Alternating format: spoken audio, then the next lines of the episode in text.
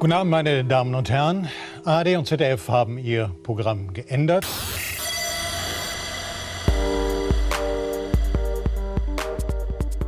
und die Technik mich in dem Moment verlässt, wo die Sendung losgeht. Es ist großartig, äh, um mit Ihnen zu bereden, was passiert, wenn man 100 Seiten über Sex schreibt. Dazu heiße ich herzlich willkommen Katrin Rönecke. Hallo und guten Abend.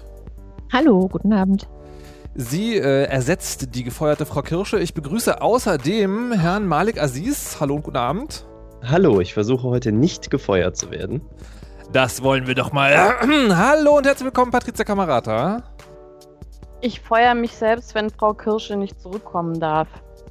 Ich bin gespannt, wie das aussieht. Wir werden sehen. Hallo und äh, guten Abend. Ähm, die, äh, also geneigte Hörerinnen und Hörer, also solche, die schon sehr lange dabei sind, erinnern sich vielleicht, dass äh, Frau Rönecke schon mal zu Gast war. Das war ungefähr 1978 und mhm. wir sprachen damals ja. ähm, über Roggenmischbrot, glaube ich. Und, ähm, ja, und die Kon Konvergenz des Seins im und Sinne Sa und, Sartres. Und die Konvergenz im, im, Sinne Sartres, was ja ein sehr komplexes Thema ist. Und ähm, ja. also meine, meine persönliche Vermutung wäre, dass du dich aufgrund dieser hohen Komplexität jetzt entschlossen hast, ein Buch zu schreiben, das nur 100 Seiten hat. Wobei ich ganz ehrlich sagen muss, ich weiß gar nicht, ob es nur 100 Seiten hat oder ob es nur so heißt. Nee, es hat nur 100 Seiten. Also das ist das Konzept des äh, Verlags Reklam. Die machen ja gerne so kleine handliche Bücher und die haben sich eben gedacht, es wäre total spannend, wenn sie eine Reihe rausgeben, wo es 100 Seiten zu einem Thema gibt.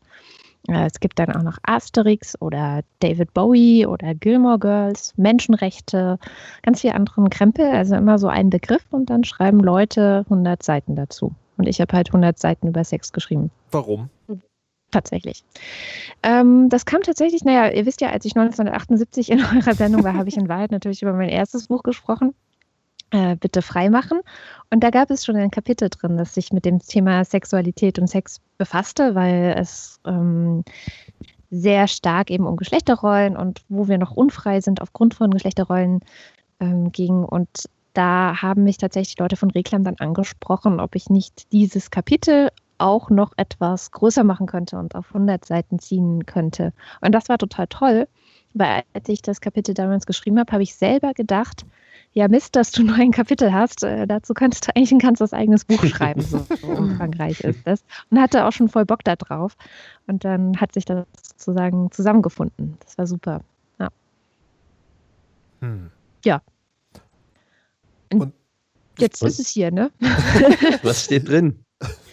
Was steht drin? Ja, es ist halt dann doch schwierig, wenn man nur 100 Seiten schreiben darf. Also ähm, es hat schon den Anspruch, so alle möglichen Fragen zu beantworten. Das geht los bei Sexualität in der Kindheit, ähm, in der Pubertät. Es äh, behandelt auch das ganze Thema Pornografie. Ähm, ich gucke in die Geschichte der Sexualität, also nicht komplett zurück, aber so ähm, beginnend in der frühen Neuzeit, weil man wahrscheinlich sagen kann, dass das die Zeit ist, die auch unsere heutige Sexualität mit schon stark mit geprägt hat. Ähm, dann wollte ich eigentlich erst ein Kapitel über Religion und Sex im Allgemeinen schreiben, bin dann aber relativ schnell dazu gekommen, auch in der Abstimmung mit dem Verlag, dass ich mich sehr fokussiert habe auf den Islam, weil momentan in der ganzen Debatte, in dieser öffentlichen, äh, sehr schreihälsigen Debatte, jeder irgendwie eine Meinung dazu hat, aber keiner so richtig weiß, was das eigentlich ist, also was der Koran zum Beispiel dazu sagt oder wie Muslime eigentlich äh, miteinander Sex haben und was sie dürfen und was sie nicht dürfen. Also da habe ich dann sehr, sehr viel erstmal gelesen, auch mit verschiedensten Leuten ähm, gesprochen, unter anderem auch ein Psychiater, zu dem dann äh, Muslime, die irgendwelche Neurosen oder Psychosen entwickelt haben, schon kommen und mit ihm dann auch mal irgendwann offen reden. Also total spannend und das ist auch so ein bisschen das Kapitel, auf das ich am Ende am stolzesten bin, weil ich selber auch total viel dabei gelernt habe und das Gefühl habe, da habe ich auch am meisten weitergegeben, also ein, ein Wissen, was noch nicht so viele wissen. Ja, Genau. Und dann am Ende irgendwann auch noch Kinder kriegen, weil das kann ja auch passieren, wenn man Sex hat.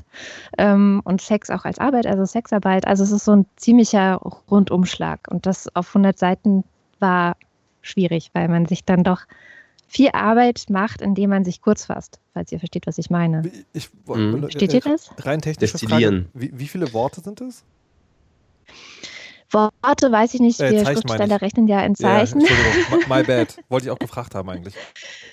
ähm, das sind 130.000 Zeichen. Okay. Etwa. Jetzt nicht auf die Kommastelle genau. Aber Was, was Ja. sagt den Profis das? Ich bin ja kein Autor. Ich, weiß, Ich habe also ich hab jetzt nur einen Vergleich für mich gesucht. Ich habe also letztens ein Feature gemacht ähm, über 22 Minuten und das waren halt, also beim Radio sagt man grob 1000 Zeichen eine Minute.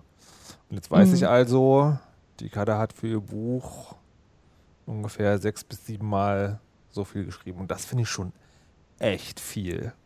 Also ich weiß auch, dass, ähm, Ah. dass, dass sozusagen, was auch immer die Begrenzung ist, sie ist immer zu kurz. Ähm, aber das ist schon echt das stimmt. Wie lange hast du noch dran gesessen? Äh, das kann ich so genau gar nicht sagen. Also den, den Beschluss gefasst, das zu schreiben, habe ich Ende 2015 und dann im Grunde das gesamte Jahr 2016 auf irgendeine Art und Weise. Also ja, eigentlich habe ich schon Ende 2015 auch angefangen. Und es hat auch zum Beispiel sehr viel daraus bestanden, dass ich unfassbar viele Pornos geguckt habe plötzlich, weil Für den Job, wirklich, wirklich. Ja, wirklich, für den Job. Weil ich zum Beispiel da drin, ähm, es, es gibt eben ein Kapitel zur Pornografie, was auch so ein bisschen meine eigene Geschichte, also es ist au- auch in vielen Teilen ein sehr persönliches Buch. Das war auch die Aufgabe. Also einerseits ist es ein klares Sachbuch, viel Wissen zusammentragen, viel informieren, aber auch immer wieder persönlich werden und so Anekdoten erzählen. Und meine eigene Geschichte mit Pornos ist, dass ich mit den meisten überhaupt nichts anfangen konnte und dann noch ganz lange gar keine geguckt habe, weil äh, ich immer das Gefühl hatte, die Pornos in meinem Kopfkino sind eh die besten, ja, so das mehr brauche ich gar nicht.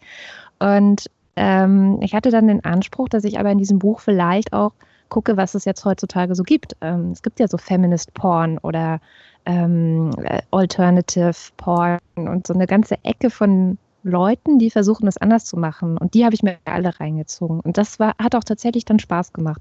Also da habe ich dann auch fünf Empfehlungen in dem Buch drin, wo ich sage, hier, das äh, ist ganz subjektiv und persönlich, aber die kann ich guten Gewissens weiterempfehlen. Das habe ich mir angeschaut. Ja. Und sonst, ja, ist halt, wie gesagt, viele Gespräche geführt, irre viel gelesen. Ich glaube, die meisten Leute unterschätzen wahrscheinlich, wie viel man liest, wenn man schreibt. das klingt ein bisschen paradox, aber es ist echt so. Und dann äh, war es irgendwann später fertig als geplant, aber ja. Ist Frau Kamerad eigentlich noch da? Ja, ich bin Weiß noch da. nicht. Ich habe ich hab die ganze Zeit fieberhaft äh, nachgedacht. Wir haben ja mal mit Jonelle auch über Pornos geredet und die hatte Ja. auch welche empfohlen. Und äh, mir fällt aber leider nicht mehr ein, äh, also das war auch eine Regisseurin. Mhm. Genau, Ja, ich glaube, Erika Ähm, Lust hatte sie ja, ja, empfohlen, ja, oder? genau. genau. Genau, Genau, ja, ja, richtig, das hatte ja. ich auch gehört. Ja, Ja. habe ich auch dabei. Die habe ich nämlich auch mir dann also halt angeguckt, weil ich dann total neugierig war, ob sich das wirklich so elementar unterscheidet von dem, was einem sonst so im Leben schon mal begegnet ist. Und äh, ich fand es auf jeden Fall ähm, also deutlich interessanter, sage ich mal, als was ich irgendwie Mhm. vorher gekannt habe. Also ja, deswegen. Aber ich äh, habe deswegen jetzt nichts gesagt, weil ich immer dachte, wenn, wenn ich jetzt sage, ja, hier die und dann kommt man nicht drauf, das ist dann so ein unbefriedigendes äh, Gespräch quasi. Das, das sind Ja. die besten Momente. Hier, weißt du, der Typ, der so groß kann. Ich, Ja, ich, ich, Ja. würd- ich würde würd mal noch zu den, äh, zum Islam fragen wollen, weil das, äh, wenn man das jetzt böse hört, was du gesagt hast, ähm, klingt, äh, kann man äh, raushören, vielleicht nur, wenn man das will, ähm, sozusagen, äh, Islam und Sex geht nicht zusammen und man muss zum Psychiater, wenn man das hat. Ähm, Naja, Was- nee, das ist ja. nee, ich, weil ich will es noch weiterführen, den Gedanken. Was ich sage, also ich finde ja, also immer, ähm, immer wenn es um Religion im Allgemeinen geht und jetzt natürlich sozusagen momentan um Islam im Besonderen, frage ich mich immer, das, das, das steht ja immer so da, wie sozusagen alle Leute, die, die Muslime sind, sind so, so total krass, ja, also wie die schlimmsten Erzkonservativen, ähm, die es gibt. Und ich vermute aber, dass es genau wie beim Christentum ungefähr 80 Prozent der Leute sind Teil der Religion, technisch gesehen, aber leben halt ihr Leben. mhm. Wie hast du das bei diesem Thema wahrgenommen?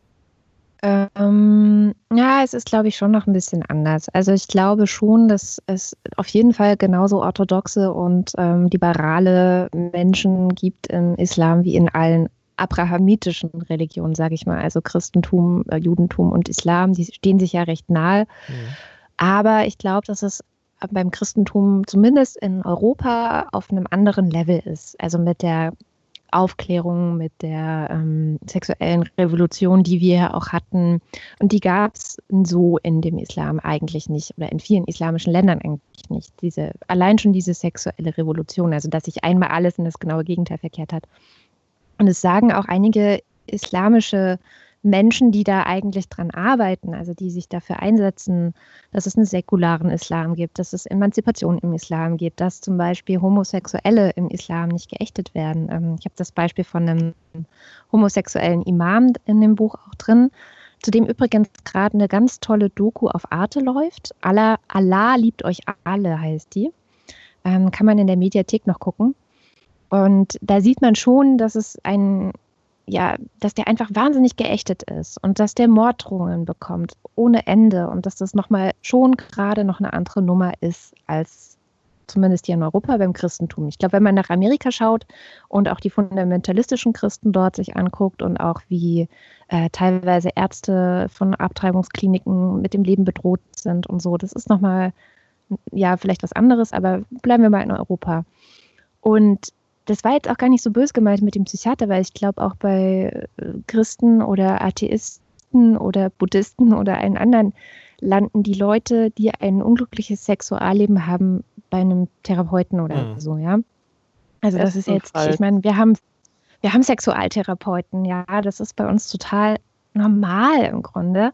Aber genau das ist ein Punkt, was auch dieser Therapeut gesagt hat. Er kann sich nicht Sexualtherapeut nennen, dann würde keiner zu ihm kommen mhm. sondern die kommen wegen anderen Sachen. Ja, es ist also bei denen, ähm, zumindest beschreibt er das eben so, total verpönt, darüber zu reden. Man darf darüber einfach nicht reden. Und wenn sie ankommen, dann haben sie eine Depression oder so. Und wenn er dann ganz vorsichtig, und das muss er eben tun, er muss ganz vorsichtig sein, ähm, so ein bisschen nachbohrt, was denn los sein könnte oder so, dann kommt oft in einem ganz langen Gespräch raus, dass es eigentlich irgendwie was mit der Sexualität zu tun hat. Und das sind dann wieder ganz normale Geschichten, wie man sie auch bei uns kennt. Ja? Also, dass man irgendwie sexuell unbefriedigt ist oder dass man, ähm, dass der Mann äh, ja irgendwie Erektionsprobleme hat oder so, aber darüber mit niemandem reden kann oder dass eine Frau ihren Mann nicht liebt und unglücklich ist und so weiter. Es sind so ganz normale Alltagsschicksale, die aber die Leute runterschlucken und wo sie sich wahnsinnig für schämen. Hm. Und ich glaube, aber da kann noch sehr, sehr viel passieren, ja. Aber glaubst du, dass das quasi in unseren Breitengraden sozusagen also wesentlich anders tatsächlich ist? Also ähm, wenn, wenn ich mich sozusagen so allgemein umgucke, wem eine Therapie vielleicht gut täte, dann ähm, habe ich nicht das Gefühl, dass die Leute äh, also immer noch sehr, also vorurteilsfrei sozusagen damit umgehen und dass auch speziell das Thema Sexualität eigentlich immer noch auch auf so einer komischen Ebene ein Tabuthema ist. Also es mhm. fängt ja schon damit an, dass man da nicht offen drüber reden kann, weil man irgendwie gar nicht die richtigen Worte hat, weil das ja schon anfängt im Kindergarten, dass die, ich glaube, da haben wir auch schon mal drüber geredet, quasi zu den Jungs haben, sagen irgendwie, ihr habt einen Penis und die Mädchen haben halt da unten was oder so. Äh, und, und ja. da fängt das ja quasi schon an, wie, wie will man normal irgendwie darüber sprechen, was einem gefällt, was einem nicht gefällt, irgendwie was einem fehlt, was man sich wünscht, irgendwie, wenn man gar keine Worte hat. Und ich habe immer den Eindruck, dass es halt eigentlich in, in Deutschland und auch in den quasi in Anführungszeichen äh, aufgeklärten äh, akademischen Kreisen und so, ähm, also auf jeden Fall auch noch Aufholbedarf gibt.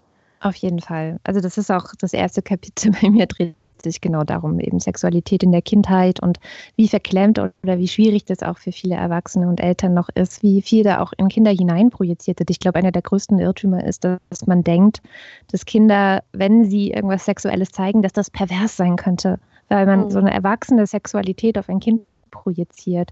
Mhm. Ähm, und da entstehen super viele Ängste, auch bei ganz, ganz vielen Menschen. Und das ist unabhängig von der Religion. Ich glaube aber schon, dass es innerhalb des Islam ein, eine sehr, ein sehr breites, ähm, nach allem, was ich jetzt mittlerweile herausgefunden habe, Missverständnis darüber gibt, was erlaubt ist und was nicht und mhm. was ähm, als Schande gilt, was als ähm, Verlust der Ehre gedeutet wird und so. Mhm. Und da wirklich auch zurückzugehen in die Geschichte ähm, und zu gucken, was steht eigentlich in diesen ganzen Büchern des Islam, das war nicht so leicht, aber da hat man eben sehr vieles gefunden. Zum Beispiel herausgefunden, dass im Mittelalter der Islam sexuell wesentlich freier und offener war als äh, das Christentum jemals. Und dass sich das irgendwann erst gedreht hat und das wiederum mit der Kolonialgeschichte in dieser Welt zusammenhängt. Dass dann also sozusagen die weißen Christen ankamen und den äh, Leuten in Ägypten und in Nordafrika, in anderen nordafrikanischen Ländern, wo dann Kolonien auch wirklich gemacht wurden, gezeigt haben, dass man halt erfolgreich ist, wenn man puritanisch lebt, wenn man christlich mhm. lebt, wenn man nicht mhm. so äh, homosexuelle Neigungen nachgeht und so. Also da hat sich das im Grunde alles erst gedreht und überhaupt das zu erfahren, dass es da so ein, so ein Shift gab, so eine Wende gab und dass der Islam, wie wir das heute wahrnehmen, wo ähm, darüber debattiert wird, ob äh, Frauen unter das Kopftuch gehören und ähm, wie man damit jetzt eigentlich umgehen soll und so, dass das eigentlich eine neue Erscheinung ist, die es so früher gar nicht gab. Und mhm. dass sich das aber vielleicht sogar vom Christentum abgeguckt wurde, das ist schon irre spannend. so, das ist echt irre. Und Krass. Darüber braucht es aber halt auch wieder Aufklärung. Ja? Also viele mhm. islamische Menschen wissen auch nicht, was äh, für eine Geschichte ihre Religion hat, was für was, was ihr Mohammed eigentlich predigt. Und da versuche ich eben in beide Richtungen aufzuklären. Ne? Also sowohl diese Vorurteile von Konservativen oder einfach ja, Menschen, die sich noch nicht so viel damit beschäftigt haben, abzubauen, aber gleichzeitig muss man, glaube ich, denen im Islam selber, die für die Emanzipation streiten, auch so ein Sprachrohr geben und die verstärken, weil es mhm. wahnsinnig wichtig noch ist. Ja. Ist denn deinem Eindruck nach ähm, das eigentlich ein fundamental religiöses Problem oder eine religiöse Frage oder eher inzwischen kulturell? Das ist, ist nach dieser Psychologe, ähm, Mimun Assisi heißt er übrigens, hat gesagt, das ist einfach nur Tradition. Das hat mit der Religion nichts zu tun. Das mhm, sind Traditionen, ja. die von Generation zu Generation weitergegeben und irgendwann nicht mehr hinterfragt werden und findet sich so nicht im Koran. Ja. Hm. Was steht denn sozusagen, also hast du einen Überblick gegeben, aber noch eine andere spannende Sache aus deinem Buch? Der eine Satz, ja, den man war, unbedingt gelesen haben sollte? Ähm, ich habe da drin so Statistiken, weil Sex sehr viel mit Statistiken zu tun hat. Also eigentlich in nahezu jedem Sexbuch hast du auch irgendwie so Statistiken drin, wie oft in der Woche und äh, wie viele Partner im ganzen Leben und so. Und das wollte das wollte ich auch machen, aber ich wollte das kommentieren. Kinsey war zuerst also ich, da. genau, also, also ich habe dann halt, ähm, ne, wenn ich schreibe, zweimal pro Woche haben wir, Deutsch, äh, haben wir Deutschen im Durchschnitt Sex, dann schreibe ich noch darunter, oder haben manche schon seit zehn, Jahr, zehn Jahren gar keinen und andere mehrmals täglich. So, mhm. ne? Also ich ähm, versuche, diesen Druck aus Statistik rauszunehmen. Der entsteht, wenn man die Zahlen nicht erklärt. Oder ein anderes Beispiel, ähm, warte oh. mal, was haben wir denn hier noch? Aber eigentlich äh, ist es äh. gemein, weil jetzt immer, wenn man Sex hat, dann heißt das, dass jemand anderes dafür doppelt so lange Sex keinen Sex hat. Genau, süß, ja. so viel ja, zum Druck rausnehmen. Aber vielleicht nie wieder Sex haben. So. Das fand ich auch schön. 40 ähm, Prozent der Deutschen sagen von sich beim Thema Sex offen zu sein. So, und dann frage ich halt, aber was bedeutet eigentlich offen? Ist man schon mhm. verklemmt, wenn man nicht mit anderen über sein Sexleben sprechen will oder weil man bei keinem Dreier mitmachen will? Was genau sagt also diese Zahl? Und das ist total oft ähm, bei solchen Sexstatistiken so, dass, äh, ja, oder ähm, das erste Mal, in welchem Durchschnittsalter? Im Durchschnitt haben wir mit 15,9 Jahren zum ersten Mal Sex. Und dann schreibe ich halt darunter, manche haben es schon in sehr jungen Jahren, andere erst jenseits der 30, wieder andere nie wann ist ein Mensch eigentlich sexuell mündig? Das kann man nicht an einer Zahl festmachen. Ähm, nicht so, wie man mit 18 Auto fahren darf. Ja, also so, das, das finde ich eigentlich ziemlich, da bin ich auch ein bisschen stolz drauf, dass ich immer noch dazu schreibe. Mit der Statistik muss ich das nächste Mal zu, zur Kinderärztin gehen, weil ähm, es gibt ja jetzt diese HPV-Impfung, die Impfung gegen, mhm. ähm, na, Gebärmutterhalskrebs. Gebärmutterhalskrebs, genau. Und die soll ja äh, quasi äh, erfolgen vor dem ersten Geschlechtsverkehr. Ja. Und äh, also die Ärztin hat gemeint, das wäre hier in Berlin irgendwie mit elf der Fall. Und deswegen sollte man eben diese, ähm, diese äh, Impfung dringend eben vor dem elften Lebensjahr schon machen. Da war ich doch etwas ja. geflasht, weil ich dachte so, oh mein Gott, wir sind noch nicht mal angekommen quasi bei dem Thema, ich bin verknallt in oder so und jetzt muss ich mir plötzlich über Geschlechtsverkehr quasi Gedanken machen und wann der richtige Zeitpunkt ist. Aber das, das also ich finde es immer wieder unglaublich, wenn ich an diese Zahl denke, dann quasi elfjährige Kinder angucke und mich frage, ist es wirklich so, dass die auf die Idee kommen, jetzt schon irgendwie Sex zu haben? Aber gut. Manche vielleicht, ja. Ja, das kann ja. schon sein. Ja, ja. Hier zu dem Thema HPV habe ich auch eine Statistik. Und zwar mindestens die Hälfte aller Männer weltweit hat eine genitale HPV-Infektion. Das heißt, äh, dass man eigentlich gegen Papilloviren oder Papillomviren, wie die heißen, auch Männer impfen müsste, weil sie das nämlich übertragen.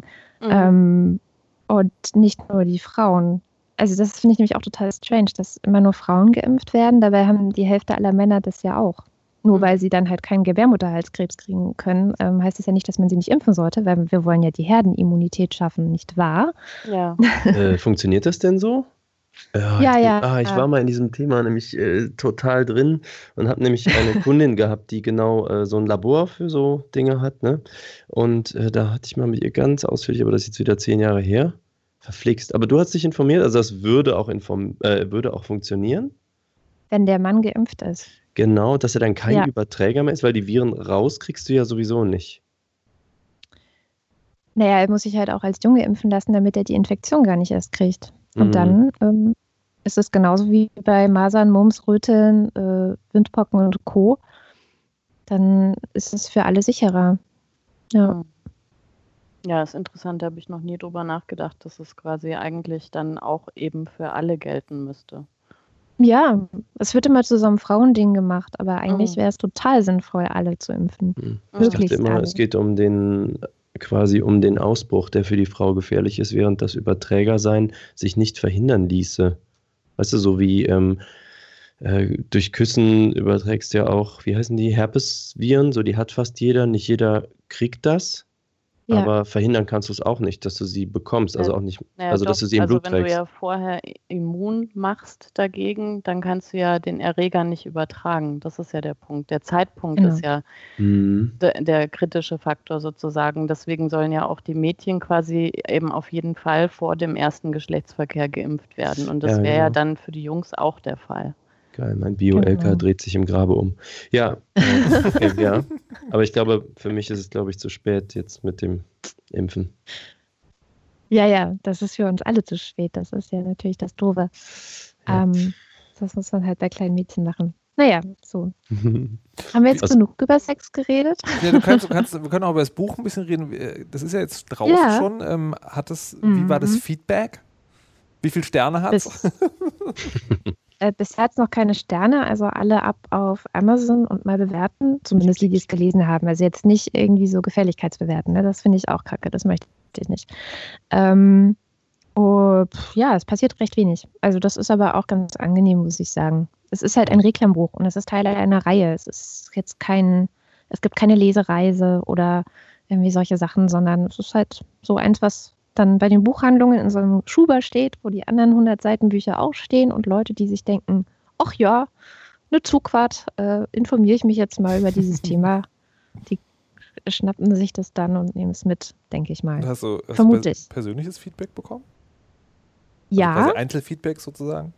Ja, von Freunden ähm, und tatsächlich auch, darauf bin ich auch ein bisschen stolz. Ich habe äh, mit der Alexandra Tobor ja einen neuen Podcast wir haben zum Thema Scham gepodcastet, was ganz lustig war. Also wir haben das Thema vorgelegt, bevor äh, festgelegt, bevor wir dann merkten, oh ja, das ist ja direkt nachdem mein Buch rauskommt.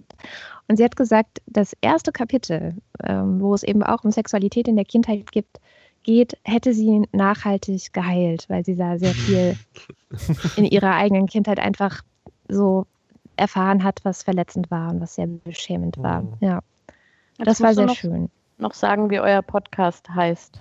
Ja, der heißt anekdotisch evident, weil wir wahnsinnig viele Anekdoten erzählen, aber eigentlich uns sehr wissenschaftlich mit Dingen beschäftigen wollen. Also es ist so ein bunter Mix. Wir ähm, einigen uns auf ein Thema, nehmen uns dann so etwa einen Monat Zeit, uns in das Thema reinzuwühlen und setzen uns dann zusammen hin und quatschen darüber und erzählen uns gegenseitig, was wir gefunden haben zu dem Thema. Und diesmal war es eben Charme. Die erste Folge war Luxus. Ah, okay. ich gucke hier gerade auf Amazon und es ist mir ein bisschen schmerzhaft festzustellen, dass äh, 600 Seiten Reklam, Taschenbuch, 17. März 2017 von Katrin Rönecke, Klammer auf, Autor, Klammer zu. Ja. Schön. Ja, ja. Aber das Witzige ist übrigens, ähm, also ich, ich stoße mich daran mittlerweile auch immer total.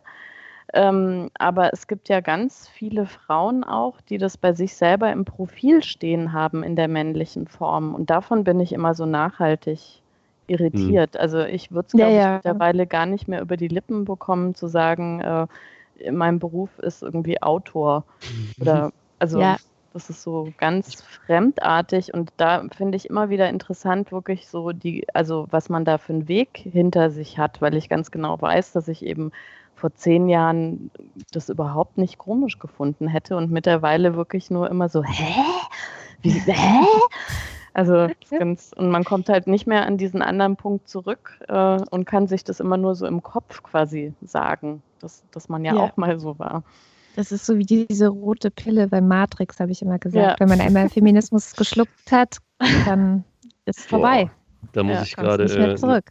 Darf ich da eine Anekdote anfügen? Ich komme gerade von meinem äh, Training und da waren heute von Männern wie Frauen mehrmals solche Sprüche dabei. Also ich gab am Anfang Leuten die Hand und dann, äh, du hast ja kalte Hände wie eine Frau. Also ich kam von draußen, ne? Die haben fünf Grad. So kalte Hände wie eine Frau.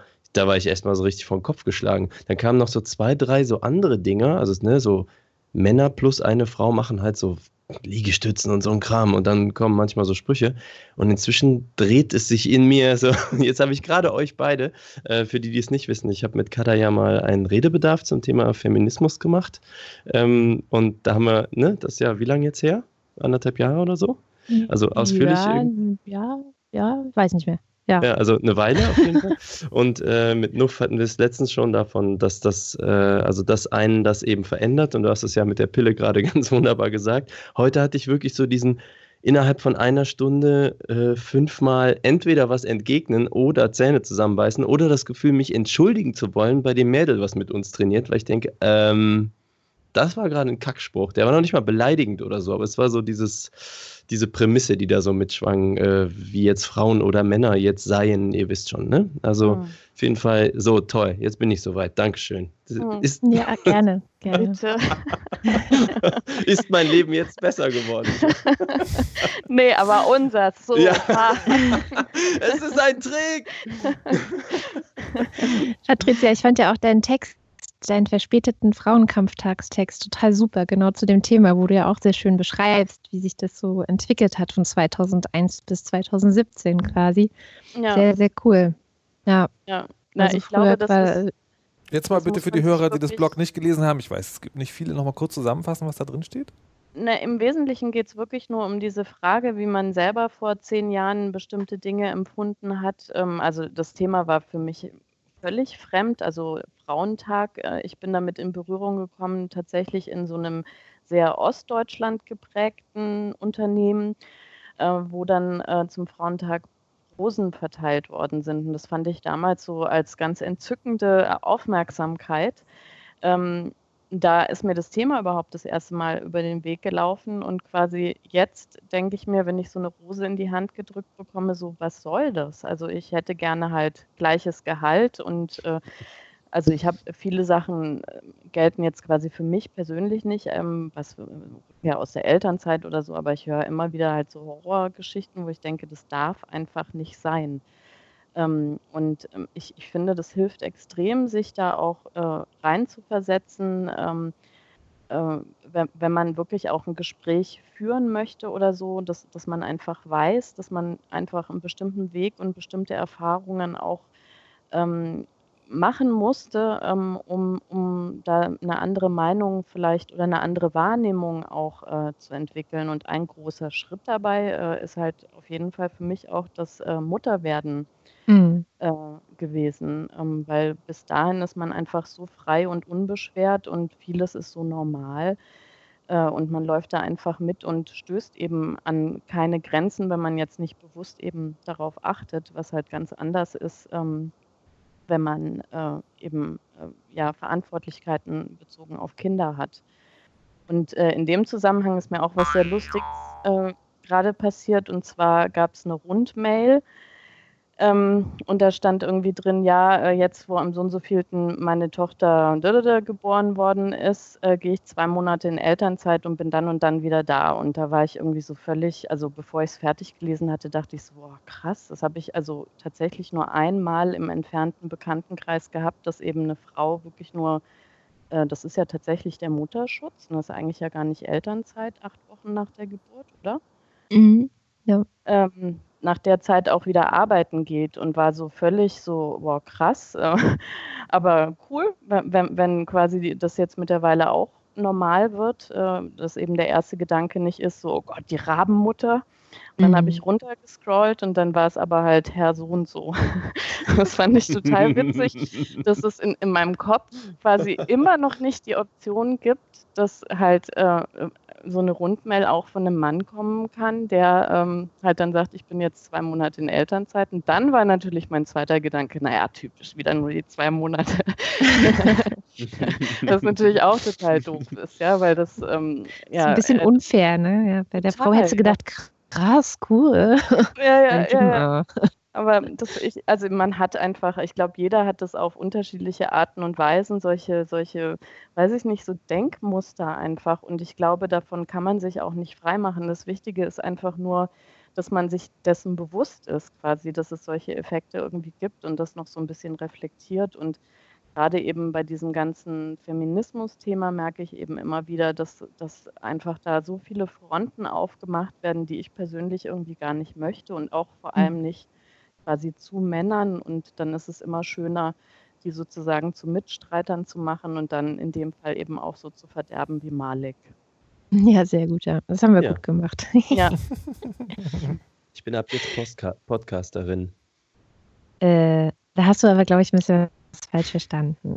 Es muss ja auch noch, Überreaktion. Es muss ja, noch, muss ja noch sozusagen ein bisschen was zu tun bleiben. Kann ja, nicht die Sache ja. jetzt einfach sozusagen. Kommen wir dir jetzt aber, weiter. Aber apropos Dinge, die wehtun, ähm, Malik hat sich neulich das Gesicht gebrochen. und da würde ich erstens schon gerne wissen, wie man das macht und ob das jemals wieder weggeht. Äh, zum Teil. Äh, ja, also dreifach gebrochen, um korrekt was? zu sein. Ja, genau, das Jochbein, ähm, was nicht nur so ein Bein ist, sondern das ist so, äh, also ein Knochen ist, sondern ich sag mal so von der Schläfe Richtung Auge runter zur Wange diese Gegend äh, ist das, auf meiner rechten Seite. Ähm, also, ja, wie macht also man nur, das? Nur, damit man das nachfühlen kann, wo es wird. Also man, man, sozusagen, man fasst sich jetzt mal ins Auge, liebe Hörer, ja. So, und dann mhm. ist da mhm. drunter der Knochen, quasi die Augenhöhle. Ja, der ist das, einmal gebrochen. Okay. Genau. Und, und wenn du von da aus runter gehst äh, und dann in meinem Fall nach rechts außen, sage ich mal, über, also man fühlt durch die Wange oberhalb den Zähnen diese Kuhle. Ja. Ne? Da ist so ein kleiner Hubbel drin, der, ja. da ist ein Bruch drin. Oh, shit. Ja, und? und wenn man da, von da nach oben fährt, einfach ganz normal zur Schläfe ja. und auf der Schläfe dann ein bisschen Richtung Auge, so der Hubbel, der da wichtig ist, das ist auch gebrochen. What? Oh. Das ist ja quasi mhm. die komplette Augenhöhle, die komplette. Oh Gott. Und wie macht man sowas? also äh, Deftones. Nein, nein, Heavy Metal. Na, natürlich. Ähm, Natürlich Heavy Metal, klar. Also äh, Deftones, äh, Root heißt der Song, kurz vorm C-Part. Äh, ich tue, was man tun muss auf so einer Tanzfläche in einer äh, Metal-Disco in Köln. Ähm, äh, gehe also ruckartig mit dem Kopf nach unten, wie es von mir die Etikette oh, verlangt. Schon Schmerzen. Jemand anders, äh, oh. nennen wir ihn A. -Punkt, mir vorher noch unbekannt, etwa zwei Meter groß, muskulös, gut aussehend, ähm, sage ich mal, boxt wild, na sagen wir mal eher mit seinen Ellbogen, ne? so äh, wie wenn man so einen Karateschlag mit einem Ellbogen macht. Also solche Bewegungen. Ähm, er fühlt die Musik, äh, wird von jemandem geschubst, so wurde es mir zugetragen, ich habe es nicht gesehen, ähm, und quasi genau in dem maximalen Auftreffpunkt meines meiner Kopfbewegung nach unten und seines Ellbogens zur Seite haben wir uns dann kennengelernt. Und äh, das resultiert in einem Puh-Gefühl jeder, der mal Kampfsport gemacht hat, kennt das im Prinzip. Äh, ich habe ein bisschen Sterne gesehen und dachte mir so, oh oh, das war auf jeden Fall heftig. Ähm, und äh, habe mich erstmal äh, kurz da mal auf den Boden gehockt und dachte so, ah, ah, erstmal alles fühlen, ob alles okay ist. Äh, mal so Augen checken, Zähne checken und so weiter. Oh, und dann habe ich auch gemerkt, dass meine obere rechte Zahnreihe deutlich weiter innen stand. Oh. Als, äh, Markus leidet mehr als ich. ah. Ja, meine, meine, ähm. meine, geheime Superkraft ist, ich kann total eklige Sachen erzählen, aber wenn jemand körperliche Verletzungen schildert, fühle ich die. Na. Ich erinnere mich an die Augenoperations-Story. Uh, please continue. Genau, ja, und dann äh, in dem Moment dachte ich so, oh, okay, das ist schlecht. Man muss wissen, ich war vier Stunden mit Freunden in dieser Disco, ist eine Stunde Fahrt von uns, und hatte nicht einen einzigen äh, Song so gut gefunden, dass ich äh, Lust zum Tanzen verspürte, oh. bis zu dem. das war Song 1 des Abends sozusagen, okay. um 4 Uhr morgens oder irgend sowas. Und ähm, ja gut, dann hockte ich da und dachte mir so, shit, okay äh, mal so, ne, so wie man sich dann so selber abcheckt, äh, wird mir schlecht, äh, sehe ich noch was, äh, ist da Blut. Äh, war aber nichts. meiner Mutter? Nee, ne, es ging alles. Dann waren auch sofort hilfsbereite Leute, inklusive Herrn A. -Punkt, äh, zur Stelle. Ähm, Hat der sich was getan? Das interessiert mich physikalisch, weil man sagt ja immer, dass wenn zwei Gegenstände aufeinander prallen, also auch wenn Kinder irgendwo so drauf fallen, dass immer nur der, der quasi abgebremst wird, äh, den Schaden hat und der andere eben nicht. Ja, ich denke, wir waren beide in Bewegung. Ja, er hat sich was getan. Er hat sich einen Teil seines Ellbogens abgebrochen. An deinem oh, Auge. Schande. Malik Cyberauge, stoß nicht mit dem Ellenbogen rein. Ja. Hat er mal die andere Seite genommen. Ja. Ähm, Hör doch Schlager, Junge. Mensch. Aber da ist doch Schlagen drin, davor habe ich Angst. ja, so, äh, und dann äh, folgte so das übliche, äh, die Schmerzen nahmen zu, jemand brachte mir netterweise Eis. Und dann, dann musste ich eigentlich die nächsten zehn Minuten den beruhigen, weil er wollte das natürlich gar nicht, also ähm, und hat auch noch gar nicht gemerkt, dass er im Arm auch selber irgendwie was hatte. Äh, wollte mir immer die ganze Zeit Drinks bringen und so und ich dachte so, ja, ich glaube, ich fahre jetzt lieber mal zum Krankenhaus und ähm, das haben wir dann auch gemacht und dann habe ich mir noch überlegt, ähm, möchte ich das jetzt in Köln machen mit drei Freunden dabei? Man weiß ja, wie das ist, ne? Samstagabends, morgens um vier eigentlich. Du fährst in irgendein Krankenhaus in die Notaufnahme und natürlich sitzt man da bis 12 Uhr morgens und natürlich ist es alles nervig und scheiße und weit weg von zu Hause und du hast, wenn sie dich da behalten, keine Zahnbürste mit und keine Sachen und du bist verschwitzt und es ist alles so, wie man das nicht will. Und deswegen habe ich mich entschieden, okay, lass mal erst nach Aachen fahren die Stunde und Leute zu Hause absetzen und dann mit einer Freundin von mir da ins Krankenhaus. Und während dieser Stunde waren die Schmerzen schon echt krass. Also das war schon so, also da war mir immer so latent schlecht und so. Ich dachte, ja komm, ist der Schock. Äh, aber es ging noch. Also es war so okay. Und nachher wurde es eigentlich tendenziell besser. Und ja, dann haben sie mich halt, ja, ich war halt bis morgens um elf da und äh, in irgendwelchen CT-Scans und Zeug. Und ähm, ja, da sah man eben auch schon Brüche und so. Und sie wussten nicht, ob sie operieren sollen, aber haben mich erstmal nach Hause geschickt. Und ähm, praktischerweise war ich ja auf Tour in Russland äh, mit einer befreundeten Band und deren Bassistin ist Gesichtschirurgin. Habe ich schon mal von der erzählt? und auf, auf dieser ganzen Russland-Tour war halt ständig, wenn irgendwer, Ninke heißt die, also wenn jemand Ninke irgendwie blöd kommt, dann kann sie einem halt so ne, das Gesicht so aufschneiden und so runterklappen. Die macht das jeden Tag.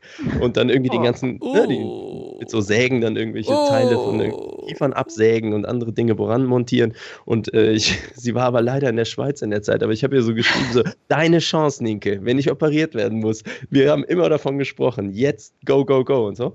Und, äh, aber sie war halt leider nicht da, hat mich zum Kollegen geschickt und der meinte, kann man operieren? Oh, kann man auch lassen. Außer du kriegst sowas wie so äh, Sehstörungen, die Schwellungen nehmen zu, weiße Blitze im Auge und so. Also, dass man halt oh. sieht, dass der ge gebrochene Knochen das Auge sozusagen äh, in Mitleidenschaft zieht.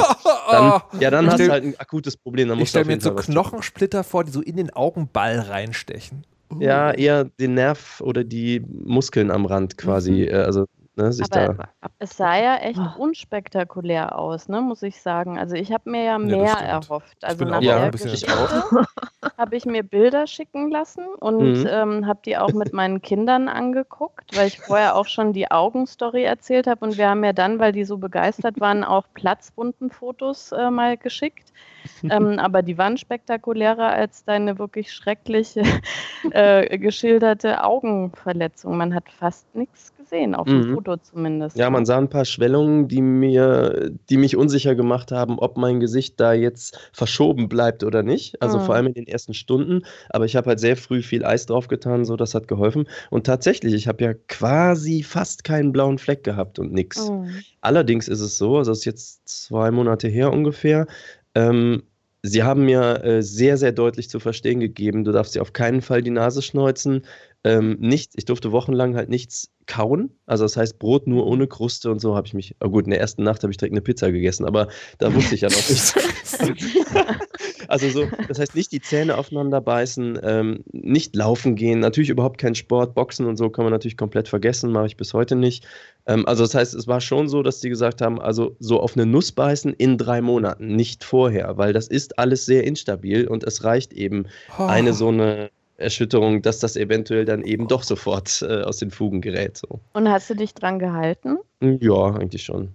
Toll. Also ich mache es auch immer noch so. Also ich bin halt jetzt auf so einem doofen, wie heißen die? So ein Cross-Trainer, während äh, 20 Leute um mich rum äh, boxen. Ach, du gehst, ah. du gehst trotzdem zum Training? Ja, aber ich bist hin, sozusagen genau. währenddessen äh, joggst ja, Bewegungslos. Ich mache Bauchübungen inzwischen und Cross-Trainer und so, aber halt ja. alles so ohne Erschütterung und ohne, ja. ja. Krass. Ja, aber tatsächlich ist es sehr, sehr erstaunlich, dass man fast nichts hat. So, ich hatte auch nach Tag 1, würde ich mal sagen, keine Schmerzen mehr. Also wenn ich feste aufbeiße, so, ne, so ein bisschen provoziere, merke ich in der Schläfe was. Und äh, dann bin ich so vorsichtig, aber es ist vollkommen okay. Und ich glaube, von allen Brüchen und Verletzungen und alles, was ich je hatte, ist das die absolut unauffälligste. Aber es ist halt an drei Stellen gebrochen, im Gesicht. Ja, krass. Ja. Ich habe mir noch nie was gebrochen. Gar nichts? Noch nie. Bleib dabei. Ja, ich finde es auch besser so. Ich, ich habe nicht vor, das zu ändern. Meine, meine, ich, also ich habe auch sehr wenig Verletzungen gehabt äh, bis jetzt. Und ähm, tatsächlich der einzige Bruch, den ich hatte, war in Klasse 7. Ich erzähle die Geschichte immer wieder gerne, weil sie ist so. Was ist das? Klingt geil. Sie ist so, äh, sie, sie, zeigt, wie, wie gemein das Leben manchmal sein kann.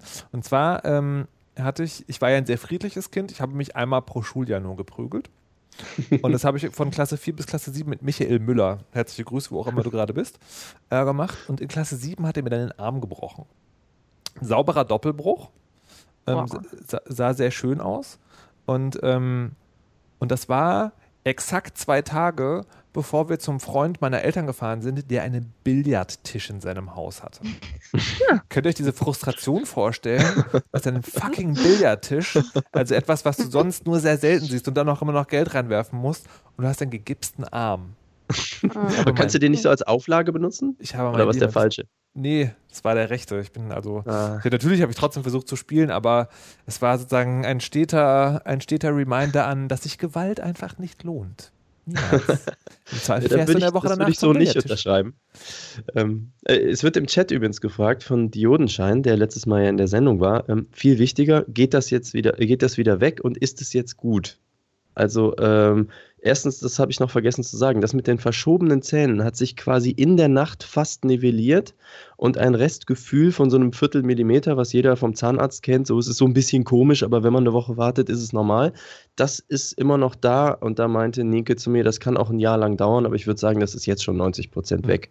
Also ganz komisch, die waren eindeutig, passten die Zähne nicht mehr aufeinander. Oh, und das hat sich dann, aber es war halt nicht abgebrochen, kein Blut, nix. So, das heißt, die Antwort ist Aha. ja. Ähm, es, äh, es ist halt fast wieder weg und ja, es wird gut. Man sieht auch nichts. Und jetzt die Frage, kannst, was mache ich eigentlich mit der Rechnung? modeln. ja, genau, im was, Podcast. Radiogesicht. Ja, sehr gut. ähm, was, was bei meinem gebrochenen Arm das Seltsamste war, ich, also die, die, das Brechen war sozusagen, ich habe dann geheult und es hat auch wehgetan. Aber der abstruseste Moment, also der, wo ich wirklich dachte, okay, jetzt falle ich um, das war, als sie mir nach, ich weiß nicht, wie viele Wochen man den Gips trägt, aber als sie mir den Gips abgenommen haben. Das war total mhm. krass, weil der, der Arm, der, also der Gips geht, also es war der Unterarm war gebrochen und dann geht der Gips bis zur Hälfte vom Oberarm. Das heißt, ich glaube, sechs Wochen war das. Ähm, muss man den, also kann man, man kann den Arm gar nicht bewegen. Und dann äh, ist der Gips sozusagen, ist auch so geil, kommt mit so einer kleinen Kreissäge an. So, jetzt machen wir den Gips ab. Ähm, und dann das erste Mal den Arm wieder bewegen zu können, da ich tatsächlich so einen Schwächeanfall. Ich, jetzt falle ich um. Das hatte ich mit meinem Bein lustigerweise auch. Also ich habe ja immerhin geschafft, mein Bein 13 Mal zu brechen. Oh, Alter. oh, warte, aber warte, warte.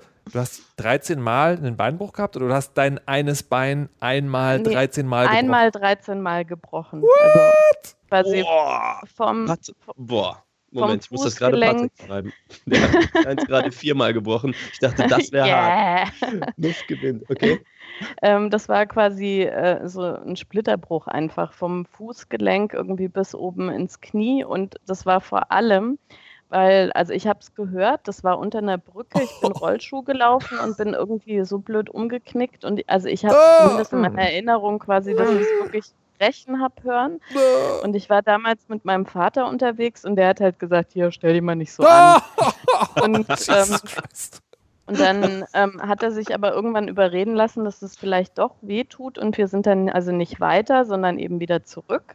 Und bis wir dann damals bei meinen Großeltern waren, war das Bein halt so angeschwollen, dass die Hose so gespannt hat, dass sie mich dann auch aus der Hose rausgeschnitten haben hinterher. Wo war und das? Dann, äh, Unterschenkel, Oberschenkel? Nee, der Unterschenkel war das nur. Also, und das musste auch mit Schrauben und so weiter gemacht werden dann. Und ähm, auf jeden Fall hatte ich also wahnsinnig lange auch erstmal, also ein Gips wirklich bis oben hin. Und dann kann ich mich erinnern, eben, dass nach, weiß ich nicht, also gefühlt einem halben Jahr oder so, äh, wurde der Gips quasi bis unters Knie nur gemacht. Ähm, und da äh, habe ich dann in so einer Glücks, also jetzt kannst du das Bein endlich wieder knicken, wollte ich irgendwie so im Sitzen die Beine übereinander schlagen. Und dann war aber das Bein so unverhältnismäßig äh, viel schwerer durch diesen Gips, weil früher hatte man ja diese schicken Plastikgipse auch nicht, dass ich dann richtig vom Stuhl gekippt bin und das war irgendwie alles so völlig wie in so einem Slapstick. Ähm, und äh, da bin ich dann echt auch fast ohnmächtig geworden, weil, weil also die Muskeln und alles irgendwie das gar nicht mehr äh, mitmachen Alter, konnten nach so Aus Schmerz Zeit. oder aus äh, warum ohnmächtig? Also so eher sowas wie so Verwirrung, also wirklich ja. so totale Verwirrung über die, die, diesen neuen Körperzustand, weil man erinnert sich ja eigentlich noch daran, wie der Körper normal irgendwie funktioniert und dann ähm, funktioniert das halt alles nicht mehr. Und die Muskeln sind ja wirklich richtig zurückgebildet. Also als nachdem dann der Gips irgendwann ganz ab war, war das Bein auch deutlich dünner als das andere. Also das hat bestimmt zwei Jahre oder so gedauert, bis das wieder so, ähm, also ich habe jetzt auch nicht extra trainiert oder so, aber bis es quasi man das nicht sofort sehen konnte, dass das halt ganz lange stillgelegt war. Du hast nicht und, sofort trainiert? Also nicht Reha und Zeug alles? Nee, das also wurde da also auch nicht vorgeschlagen oder so. Hatten damals okay. ja nichts. Franken brauchen das ja. nicht. Die essen einfach einen Krapfen mit Hiffenmark, dann geht es wieder. genau. Was, was auch toll war, ja, äh, waren die Beinhaare, die sich da im Dunkeln gebildet haben. Das hat nachhaltig beeindruckt. Das ist so Wahrscheinlich war die Haut einfach besonders weiß, oder? Ja, ja, genau. Man ist dann ganz weiß, ganz dünn und dann, äh, also, ich, ich weiß nicht. Ja, aber Beine, irgendwie, Entschuldigung, aber kennt ihr nicht dieses Phänomen mit Wintersocken, wenn man im Winter immer so hohe, also sehr, sehr hochgezogene, sehr warme Socken trägt, dass die Beinhaare darunter viel stärker wachsen und viel dunkler sind? Oder -mm. bin ich da die Einzige? Das, okay. ähm, zumindest noch. Nö. Nicht so. Ich, aber ich hatte noch gut, wir schneiden das raus. So das Nein, die Weisheit wird nicht geschnitten. Nee, ähm, ist, vor allem Männer sind da ja immer neidisch, weil die, denen raspeln ja oft die Beinhaare so auf, an der Hose und mit den Socken so ab. Ich, ja, echt? ich bin okay. nicht, aber ich habe so, ich hab so, hab zu Geräuschen noch äh, was beizutragen, ähm, weil, weil Patrizia gerade meinte, also finde ich auch geil unter der Brücke, also hat so richtig so einen Hallraum.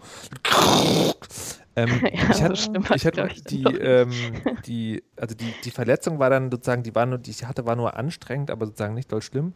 Und zwar ähm, beim Karate, beim Bodenkampf hat mir jemand einen Daumen umgebogen. Und das war sozusagen ein zulässiger Griff, sozusagen, aber er hat es halt so weit gemacht, dass es tatsächlich sozusagen ein Geräusch in der Sehne gemacht hat.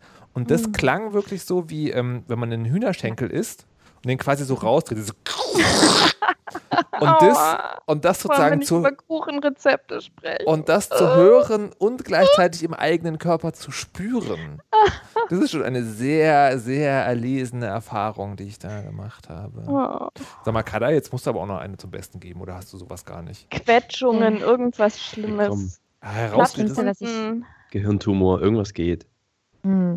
Den Gehirntumor hat man mir noch nicht diagnostiziert, aber ich bin fest davon überzeugt, dass ich irgendwann mal daran frecken werde. Aber nee, ich hatte nur einen Bänderriss. Ähm, da, das war so das Schlimmste, was ich jemals hatte. Bin ich mit meinem Hund spazieren gegangen und es war Sommer. Die Wiese, über die wir gelaufen sind, hatte Gras bis zu meinen Hüften. Also das Gras stand bis zu meinen Hüften. Und wir sind einfach gerannt über diese Wiese. Das hat einfach wahnsinnig viel Spaß gemacht, mit ihm da so lang zu wetzen. Und mitten in der Wiese war ein Hasenloch. Und in das bin ich schön rein Oh. Und dann umgeknickt, so richtig schön. Und dann war der Bänderriss ähm, vollzogen. Ah. Das war das Schlimmste, was ich je hatte. Wow. Das, das dauert ja auch so lange, bis das verheilt, ne? Und wird das dann je wieder so damals- stabil und so? Oh. Ja, damals hat es so sechs Wochen gedauert, in so einer Schiene rumzulaufen und dann war es schon sehr viel besser. Ähm, heutzutage macht man zum Beispiel überhaupt gar keinen Gips mehr oder sowas. Also man hat echt nur noch diese Schiene und dann ist gut. Und man ist so zwei Jahre, würde ich sagen, ein bisschen empfindlich. Also man hat sehr schnell eine Verstauchung und knickt Mhm. schnell um und so. Oh. Aber es ist Mhm. auch was, wo ich gelernt habe, dann halt nur mit Doc Martens durch die Gegend zu laufen, weil mit denen knickst du halt nicht so. das ist ja auch Ja, aber das macht ganz schön was aus. Damals die Rollschuhe, die ich hatte, die waren eben auch nicht über die Fußgelenke. Und ich glaube, das würde so Ja, krass das ist- heutzutage gar nicht mehr passieren, weil die ganzen Inline-Skates, die sind ja so stabil. Also vielleicht, dass man wär sich der dann Fuß einfach bricht. Nee, aber das ist schon ein anderer Bruch. Ne? Also Gelenke sind schon immer schwieriger auch wieder zum Heilen, als wenn du irgendwie Schienbein einfach brichst. Ähm, Ja. Und ich hatte auch das Gefühl, dass es wirklich einfach, weil das nicht über die Fußgelenke ging, sondern eben drunter aufgehört hat, so krass auch geworden ist. Also da ist Mhm, schon was. das kann gut sein. Ja. Ja, aber das ist tatsächlich das Schlimmste. Und das liegt bei mir in der Familie. Also mein Opa, der ist, glaube ich, 78 oder 79 geworden, bis er das erste Mal operiert wurde. Geil. Und das ist auch mein großes Vorbild. Wow. Also das möchte ich auch haben, bitte. Weil ich habe eine Krankenhausphobie. Ich möchte das oh alles nein. nicht. Das Nicht kann noch ich so gut- jemand. Das kann ich gut Ich verstehen. möchte das alles nicht. Ich finde das ganz schlimm. Ich bin auch extra zu den Geburten meiner Kinder ins Geburtshaus und nicht ins Krankenhaus gegangen, weil ich da wirklich so Panik bekomme und, und so Herzrasen und so. Und deswegen finde ich es auch übrigens sehr, sehr schlimm, dass es diese, also dieses Geburtshaus, in dem ich war, das gibt es nicht mehr. Das kann sich Mhm. einfach nicht mehr leisten zu existieren wegen der Versicherung und den, die Hebammen können sich nicht mehr leisten, so zu arbeiten. Das ist ziemlich grausam. Also ich muss dann immer daran denken, wie froh ich war, dass ich diese Möglichkeit hatte. Hm. Naja, ja. Das macht mir immer total Sorgen, wenn Leute solche Phobien haben, weil ich bin ja so Arztsohn und äh, für mich war das immer alles ganz furchtbar normal und Spritzen und so, das macht mir alles überhaupt nichts und ich ja, aber habe guck, immer du landest da ständig. Wie, wie erfahren du davon hast, was da los Komm, ist in nach Köln in 25 der Jahren. Notaufnahme? So, da weiß man ja, naja, dann gehe ich erstmal noch eine Pizza essen. So, ey, hallo? Ja, aber guck mal, ähm, ich, ne, die Sorge, die ich mir mache, ist halt, dass man dann auch besonders vermeidet, da wo es wahrscheinlich klüger wäre, zum Arzt zu gehen. Oder sowas Nee. wie Zahnarzt oder irgendwie. Nee, Nee? ich gehe auch regelmäßig zum Zahnarzt und so. Nee, nee, das ist es nicht. Und ich sage auch immer, ja, ihr dürft mich ausschneiden, das aber nur, wenn es wirklich lebensgefährlich ist. Dann Ah, okay. ansonsten nicht. Mhm. Ja. Mhm. Also ich bin schon einer Mandel-OP entronnen, ich bin schon einer Nasen, ähm, Schleimhaut oder Nasenwand oder was auch immer da gemacht wird, OP entronnen. Ich mache das alles nicht. Ich versuche das auf anderem Wege zu lösen und das klappt bisher sehr gut. Mit Hm, Homöopathie. Jetzt kommt's raus. Frau Rönecke macht Homöopathie. Ich ein Graus. Das ist das nächste Buch. 100 Akkorde für Homöopathie. Sehr schön. Ich wollte äh, Sehr zum schön. Thema äh, seltsame Hobbys noch was zum Besten geben.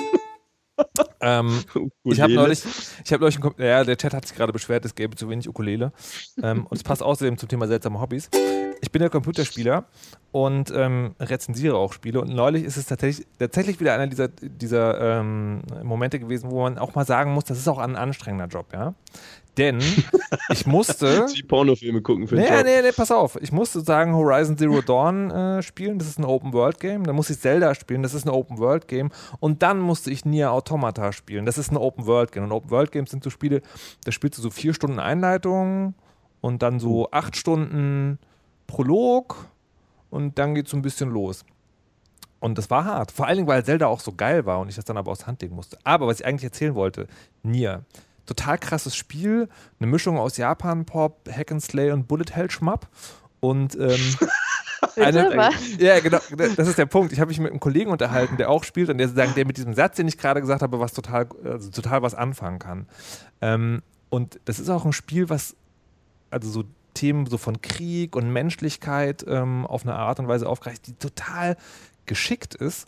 Ähm, es geht um einen Stellvertreterkrieg, also die E- Außerirdische haben die Erde angegriffen, aber die Menschen sind auf dem Mond und die Außerirdischen im Weltraum und auf der Erde kämpfen Androiden für die Menschen gegen Maschinenroboter von den Außerirdischen. Und um die geht's.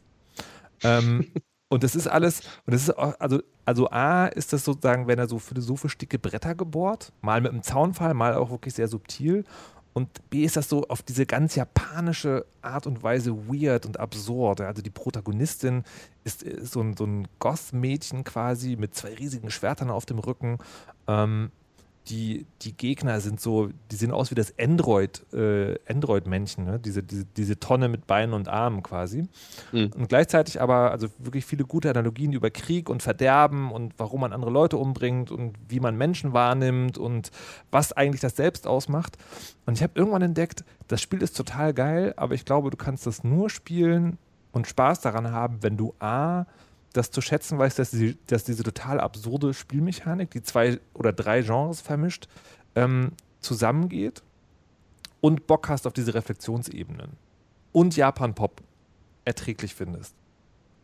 Und das hat mich, und da habe ich überlegt, wie kann ich das für Deutschlandradio Kultur sozusagen, wie kann ich dann ein Bild finden, dass das, das transportiert die Presse. Dann, ich, dann ich denke, ich kann sagen, das ist wie Free Jazz. Wenn du dich auskennst, dann hat das ganz viele Ebenen und ist ein total geiles Erlebnis, da dabei zu sein. Aber wenn du von außen drauf hörst, denkst du so, was? Und ich frage mich, ist euch das auch schon mal passiert? Also habt ihr Hobbys oder ähm, Medienwerke, die ihr genießt oder andere Dinge, die ihr total großartig findet, aber wo ihr genau wisst, ich kann das nur, weil mich mein 25 bis 40-jähriger Lebensweg sozusagen darauf vorbereitet hat und all mein Wissen da auch reinfließt in den Genuss äh, die, dieser, dieser einen Sache. Ja, Feminismus halt, ne? Ja, okay. Feminismus ist wie Free Jazz. Ja, aber das, das finde ich übrigens, ähm, aber das finde ich eine gute Parallele, weil nämlich was, was äh, mich a- manchmal an so feministischen Texten oder so auch so abstößt, ist, dass es irgendwann so unleserlich wird, weil da so viele Fremdworte und feststehende Begriffe drin sind und Bezüge auf irgendwelche Bücher, die ich irgendwie alle nicht kenne und so. Ähm, also das ist also mich total graust und das ist eigentlich immer, finde ich, sehr schade, weil man ja eigentlich, wenn man sehr tief in einem Thema drinsteckt, auch so darüber sprechen kann, dass es eben Leute mitnimmt und das ist ja egal, ob quasi ein Computerspiel oder irgendwie Feminismus, aber ähm, das finde ich eigentlich immer ganz schön. Oh nein, Feminismus ist Free Jazz. Ähm, und wir müssen uns jetzt aus der Sendung verabschieden, aber nicht ohne von Patricia Kamerata der Weisheit letzten Schluss geliefert zu bekommen. Bitteschön. Liebe Hörerinnen und Hörer, statt sich die Beine zu brechen oder die Augen oder so, einfach lieber Kadas Bücher lesen. Die sind nämlich so gut wie ihre Podcasts. Ja, ja, und dann gibt es wieder Papierschnitte. Ich sehe es kommen. Tschüss. Anekdotische Evidenz. Tschö. Tschüss.